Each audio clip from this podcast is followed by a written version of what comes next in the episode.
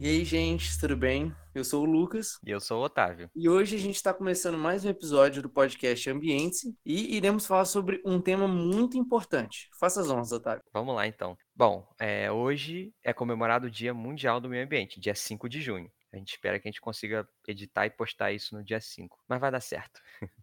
A gente sabe que não é uma data para se comemorar, né? É mais uma data para a gente refletir um pouco, principalmente tendo em vista que o ponto de vista ambiental que a gente tem passado é um pouco complicado, né? Tanto no nosso país como internacionalmente. Mas é bom a gente refletir, né, sobre os nossos hábitos de consumo, nossas ações e no que elas impactam no meio ambiente que no meio que vivemos. Também isso traz consequência para a gente mesmo. Mas assim, vocês sabem por que de ser comemorado todo dia 5 de junho? Bom, para isso a gente vai fazer uma retomada histórica que prometemos que não vai ser chata, a gente vai tentar fazer alguma coisa bem dinâmica, porque a gente sabe que todo mundo dormiu quando a gente falava de acordos internacionais de meio ambiente, certo?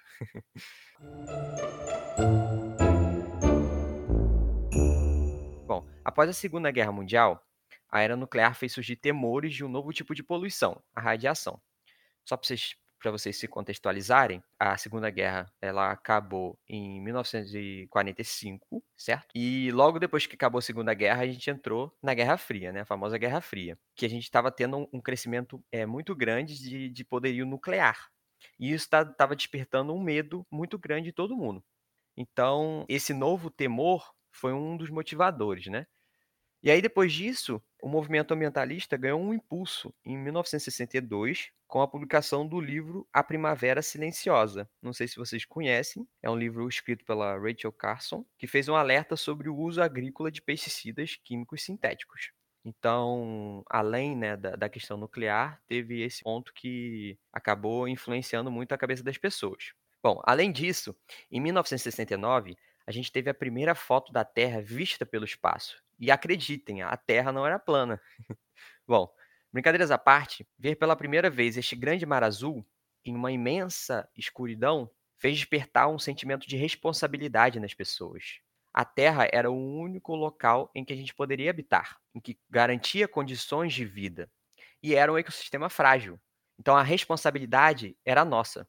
A gente tinha que proteger a Terra, porque a Terra propiciava que a gente vivesse. Além disso, nessa época começaram a se apresentar os efeitos da poluição ambiental, e isso iniciou uma preocupação universal sobre o uso saudável e sustentável do planeta e de seus recursos. Até que, em 1972, a ONU convocou a Conferência das Nações Unidas sobre o Ambiente Humano, em Estocolmo, capital da Suécia. A Conferência de Estocolmo foi o primeiro grande encontro mundial que discutiu temas ambientais de nível global e teve como desdobramentos a elaboração da Declaração de Estocolmo. Além disso, nessa época começaram a se apresentar os efeitos da poluição ambiental. E isso iniciou uma preocupação universal sobre o uso saudável e sustentável do planeta e de seus recursos.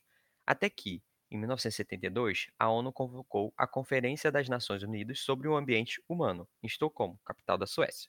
A Conferência de Estocolmo foi o primeiro grande encontro mundial que discutiu temas ambientais de nível global e teve como desdobramento a elaboração da Declaração de Estocolmo, a qual é composta por sete questões principais e 26 princípios, sendo as questões de maior relevância: preservação da fauna, flora e recursos naturais, como água, terra e ar, redução de produção de resíduos tóxicos, promoção do desenvolvimento de países ainda não desenvolvidos, pois a declaração acredita que o desenvolvimento desses países barraria a degradação ambiental. Bom, a gente pode perceber aqui, essas três questões que a gente elencou, né, das sete, refletiu muito o que estava acontecendo naquele momento. A preservação da fauna, flora e recursos naturais se deve principalmente ao fato de terem acontecido incidentes que levantaram esse questionamento das pessoas, do papel do ser humano em questão dos impactos ambientais. A redução de produtos de, produção de resíduos tóxicos se refere principalmente àquela corrida nuclear que estava tendo nessa época, né, devido à Guerra Fria. E a promoção do desenvolvimento de países ainda não desenvolvidos, a gente vai discutir depois, né, que tinha uma, uma certa é, discordância entre os países desenvolvidos e subdesenvolvidos em questão do que causa a, a poluição ambiental. Mas aí a gente vai discutir daqui a pouco. Bom, é, vocês podem estar pensando agora, mas todas essas coisas deveriam ser tão óbvias na, na cabeça das pessoas? Sim, deveriam, né? Mas isso aconteceu há 40 anos. Naquela época, os países mal tinham legislação ambiental. Na real, acredito que não tinham. Foi a partir desses princípios que a maioria dos legisladores se basearam para criar as políticas ambientais na época. Inclusive, né, se você for é, ler né, a Política Nacional de Meio Ambiente aqui do Brasil, você vai ver que tem bastante semelhança entre alguns parágrafos, sabe? É, palavras usadas, trechos, você vai ver que é bastante semelhante. Além dessa declaração de Estocolmo, outra importante contribuição para o cenário ambiental mundial foi a criação do Programa das Nações Unidas para o Meio Ambiente, ou o PNUMA, que é uma entidade global mais importante do meio ambiente. Ela possui filiais em diversos países, mas sua sede fica em Nairobi, capital do Quênia. E é por meio dessa rede que a ONU realiza o engajamento com parceiros de setor governamental, não governamental, acadêmico e privado, em torno de acordos ambientais e de programas e projetos de sustentabilidade. E eu nem sabia que existia esse órgão. Mas, segundo a ONU Brasil, a atuação do PNUMA no Brasil envolve diversos assuntos, como as mudanças climáticas, a gestão de ecossistemas e biodiversidade, o uso eficiente de recursos, governança ambiental e entre outros quesitos. Inclusive, na conferência de Estocolmo, além da poluição atmosférica, que já preocupava a comunidade científica, também foram tratadas a poluição da água e do solo, provenientes da industrialização e da pressão de crescimento demográfico sobre os recursos naturais. E devido a toda essa relevância da Conferência de Estocolmo, né, toda a relevância que essa conferência teve, a ONU elencou o dia 5 de junho como uma data de comemoração ao Dia Mundial do Meio Ambiente, por se tratar do primeiro dia da conferência, né, que foi, no caso, o dia 5 de junho de 1972. Então, por isso da data, por isso que o dia 5 de junho é considerado o Dia Mundial do Meio Ambiente. Mas, como nem tudo são flores, várias discussões e divergências ocorreram nessa conferência e dividiu o posicionamento de vários países. A principal que podemos citar foi a ideia do crescimento zero. O que foi o crescimento zero? Naquela época, as pessoas acreditavam que as fábricas, advindas da Revolução Industrial, eram as causadoras de todas as formas de poluição no meio ambiente. Então, uma solução seria impedir o aumento da produção industrial, ou seja, seria barrar o progresso da indústria, que dessa forma é, a poluição iria estagnar e não iria poluir mais. Até aí tudo bem. O que aconteceu foi que os países desenvolvidos, que foram os que já tinham o seu ciclo de desenvolvimento e o seu ciclo de industrialização completos, adoraram essa ideia. Mas os ditos subdesenvolvidos, que eram os que não tinham esses ciclos completos ainda, não curtiram nem um pouco essa ideia. Eles acharam que era uma injustiça, porque enquanto uns já tinham completado o ciclo de desenvolvimento e industrialização, outros deveriam ficar estagnados, no caso, eles mesmos, os subdesenvolvidos. Dessa forma, levantaram um movimento crescimento a qualquer custo, que foi meio que uma ideia oposta, um conceito oposto ao crescimento zero. E por qual motivo esse crescimento a qualquer custo? É que eles afirmaram que a poluição e os problemas ambientais eram consequência da pobreza, da pobreza que assolavam os países subdesenvolvidos. Ou seja, em outras palavras, é que a pobreza que esses países subdesenvolvidos possuía que causava a poluição e todos os problemas ambientais. E que se desenvolvesse a economia, desenvolvesse a indústria, resolveria essa pobreza e, consequentemente, resolveria os, os problemas de poluição e os problemas ambientais. Ah, mas quantos países concordavam com isso? Ou seja, como que foi essa divisão de países? Então, cerca de 77 países dos 113 presentes na Conferência de Estocolmo compraram essa ideia, incluindo o Brasil. Mas e aí, Otávio, o que, que você acha sobre esse dia e esse contexto? Então, cara, é importante falar, né? Mas o Brasil naquela época ele vivia sobre o regime militar. Então, é, o ministro que foi representar o Brasil foi o ministro Costa Cavalcante. E durante a conferência, ele pronunciou uma frase icônica, né? Que era desenvolver primeiro e pagar os custos da poluição mais tarde. E a frase já por si só já é muito ruim, né? E ele continuou, né? Em outro momento ele falou: "Bem-vindos à poluição. Estamos abertos a ela. O Brasil é um país que não tem restrições. Temos várias cidades que receberiam de braços abertos a sua poluição, porque nós queremos empregos e dólares para o nosso desenvolvimento. Então, se não bastava aquela primeira, ele falou essa. Tudo bem que naquela época é, as indústrias multinacionais estavam começando a, a surgir, né, se instalar em, outras, em outros países, E a gente tinha que, né, que atrair né, é, essas indústrias para o país, com incentivo e tudo mais. Mas acho que a mentalidade daquela época era muito diferente, então talvez hoje em dia ele não falaria isso. Eu espero, né? Espera-se. Bom, então tirando essa parte, é... nessa, nessa, na Conferência de Estocolmo, que surgiu o pensamento ecodesenvolvimentista, né? um pouco parecido com o desenvolvimento sustentável, porque a gente queria né, intercalar o desenvolvimento com a preservação do meio ambiente.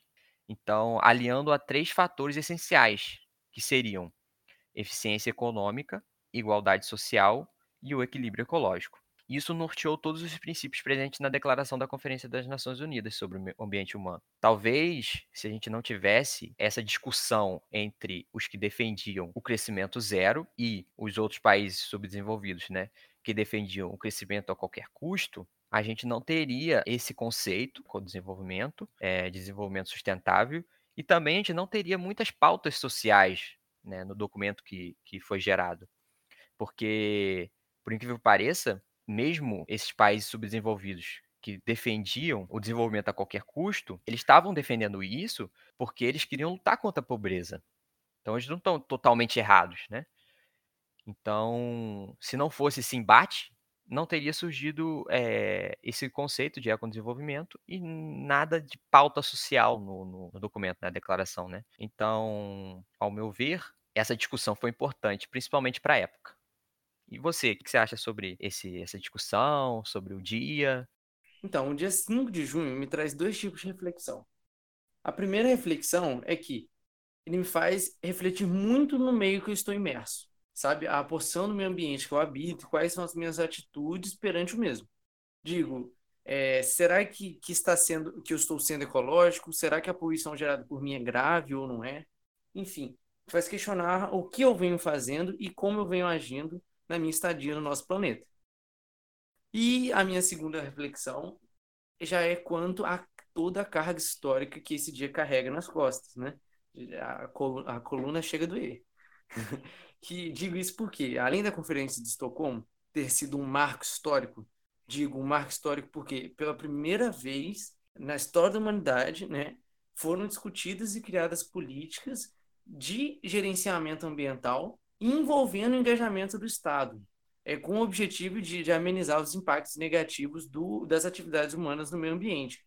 Ou, ou seja, essa política, discussão e criação de políticas de gerenciamento ambiental envolvendo o engajamento do Estado, até então não tinha. Então foi um marco histórico essa conferência por conta disso. E além disso, tem todas as outras conferências e reuniões mundiais acerca do meio ambiente e desenvolvimento sustentável ocorreram a partir da Conferência de Estocolmo, como a Rio 92, a Rio mais 10, a Rio mais 20, o Protocolo de Kyoto, a Conferência de Nova York. Eu queria dar ênfase à Conferência de Nova York, que foi nela que, resu... que foi em 2015, porque foi nela que, que saíram as ODS, né? As ODS são Objetivos de Desenvolvimento Sustentável, que são 17 no total. É, e que todas essas foram importantíssimas, todas essas conferências que vieram a partir da Conferência de Estocolmo foram importantíssimas para, para termos chegado onde chegamos hoje, quando falamos de preservação de meio ambiente e desenvolvimento sustentável. E se parar para pensar bem, a gente nem chegou tão longe assim. Poderia ter sido melhor, sabe? Porque poderíamos estar muito mais avançados nessa discussão e principalmente nas medidas a serem tomadas pelos países para diminuir a poluição, e os impactos das atividades humanas no planeta. Mas, inclusive, é, falando sobre isso, é, eu queria deixar uma reflexão para você, ouvinte, que o que aconteceria no mundo caso essa não essa conferência não tivesse rolado, sabe? Que ela foi de muita importância, mas quais caminhos nós teríamos tomado se ela não tivesse acontecido? Tenho duas hipóteses assim, para ajudar a pensar. Ou o planeta estaria em um verdadeiro caos hoje, justamente por conta da poluição, ou teríamos um pequeno atraso nessa conferência e essa temática de poluição seria levantada da mesma forma, só que em outra conferência, talvez um, um tempo depois, ou um bom tempo depois, não sei. Seria um pequeno atraso. Então, o que, que vocês acham? Então, gente, esse foi o nosso episódio é, especial do Dia Mundial do Meio Ambiente. Espero que tenham gostado. É, não sei se vocês estão vendo esse aqui a primeira vez, mas a gente já tem um outro episódio do podcast que a gente falou da relação entre o novo coronavírus e os impactos né, no meio ambiente. Então é um episódio que está bem interessante. Se puder ir conferir lá, tá? Também você pode seguir a gente nas redes sociais, podcast Ambiente. Inclusive, vou convidar vocês para essa reflexão que vocês tiveram aí que o Lucas chamou, para vocês comentarem lá no, no, post que a gente fizer sobre esse episódio, que eu acho que vai ser legal a gente ter uma discussão, né? Principalmente nesse dia, né? A gente tem que ter um diálogo. Acho que vai ser legal ter, saber a opinião de vocês sobre isso. Bom, e reforçar, né? É, a gente está em quarentena, né? Reforçar aí que vocês se cuidem, cuidem de quem vocês gostam. Se precisar sair, saiam com cuidado. Mas se não precisar, fique em casa, tá? E é isso. Um abraço e até o próximo.